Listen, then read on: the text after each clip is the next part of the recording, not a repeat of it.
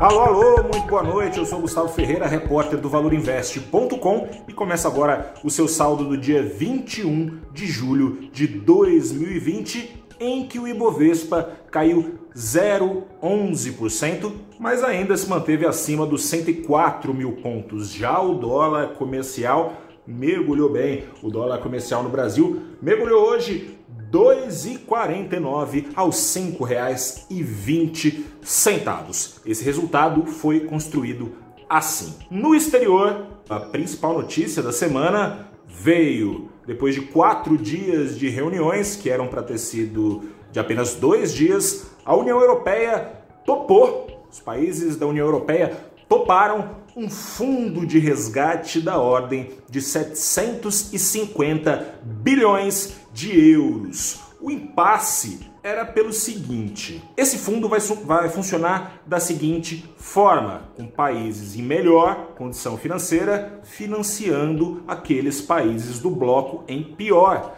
situação na crise. Isso implica um passo importante rumo à união fiscal na Europa, a União Monetária já existe desde 98 para os países que aderiram ao euro. A União Fiscal, por quê? Porque cidadãos de um país pagariam, portanto, impostos que financiam cidadãos de outro país. Dentro desse pacote, parte, por exemplo, do dinheiro vai ser simplesmente doado por países a outros. Outra parte do dinheiro será em empréstimos. No exterior, ganhos vieram com investidores esperando que pelos próximos meses fique garantida uma estabilidade maior para a economia da Europa, a economia da Europa que vem também se recuperando, assim como a economia americana e a economia chinesa, mas com alguma lentidão maior. Esse sinal ajudou o dólar aqui no Brasil a mergulhar com força e também, claro, sentiu o impacto ali da reforma tributária que foi entregue hoje pelo governo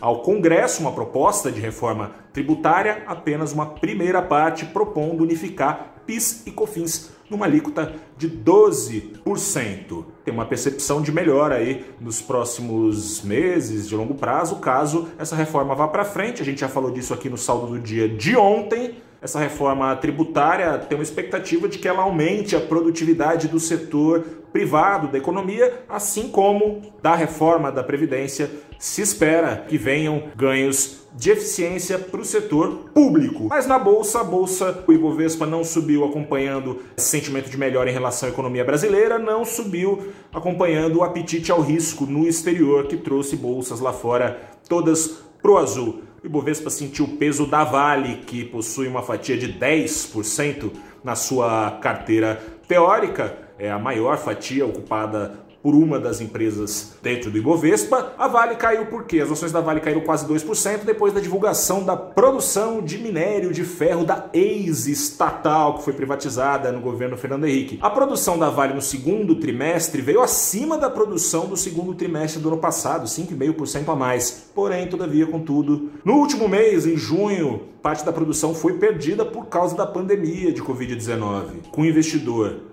imaginando que isso possa voltar a se repetir pelos próximos meses, está imaginando também que a Vale pode acabar frustrando a meta que ela própria estipulou para sua produção de minério neste ano. Daí então essa correção nos preços das ações que vem subindo com o minério de ferro que tem passado por um rally muito forte aí, com a China acelerando, a China que é uma grande compradora de commodities do mundo, acelerando as suas compras, a Vale veio subindo nesse esteio, porém hoje caiu. Eu sou Gustavo Ferreira, repórter do ValorInvest.com. Te convido, como sempre, a acessar ValorInvest.com para saber ainda mais detalhes deste pregão e para acompanhar tudo aquilo que interessa para o seu bolso. Um grande abraço, uma boa noite, bom descanso até a próxima. Tchau.